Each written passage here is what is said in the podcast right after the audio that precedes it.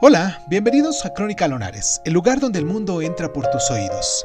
Yo soy Irving Sun y en nuestra sección del día de hoy de Cuéntame un libro, vamos a viajar hasta Inglaterra, esa vieja Inglaterra del siglo XVIII, con nuestro libro La piedra lunar de Wilkie Collins.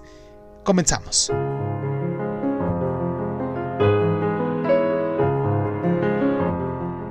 La piedra lunar se considera a menudo como la primera novela policíaca inglesa y obviamente para muchos la mejor.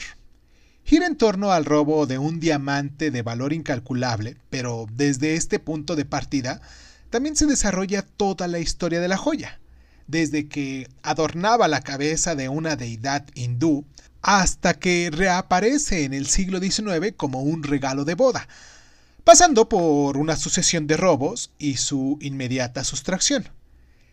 En este punto aparece el sargento Kruf, y con un poco de ayuda resuelve todo el misterio. Una de las características notables de esta novela es que está contada por en primera persona desde diversos puntos de vista y por lo cual implica este misterio, puesto que el lector nunca está seguro de quién a quién de quién tendría que confiar. Ahora bien, el estilo de Collins, gran parte de la novela está constituida mediante los diálogos entre estos personajes, nos permite a nosotros el lector adentrarnos con rapidez entre las complejidades de todo el trama. Y durante el curso de esta novela larga, Collins exhibe una notable habilidad para explicar el funcionamiento de la mente de los personajes, lo que no es habitual por ser el autor del siglo XIX es que describa tanto las de los hombres como de las mujeres.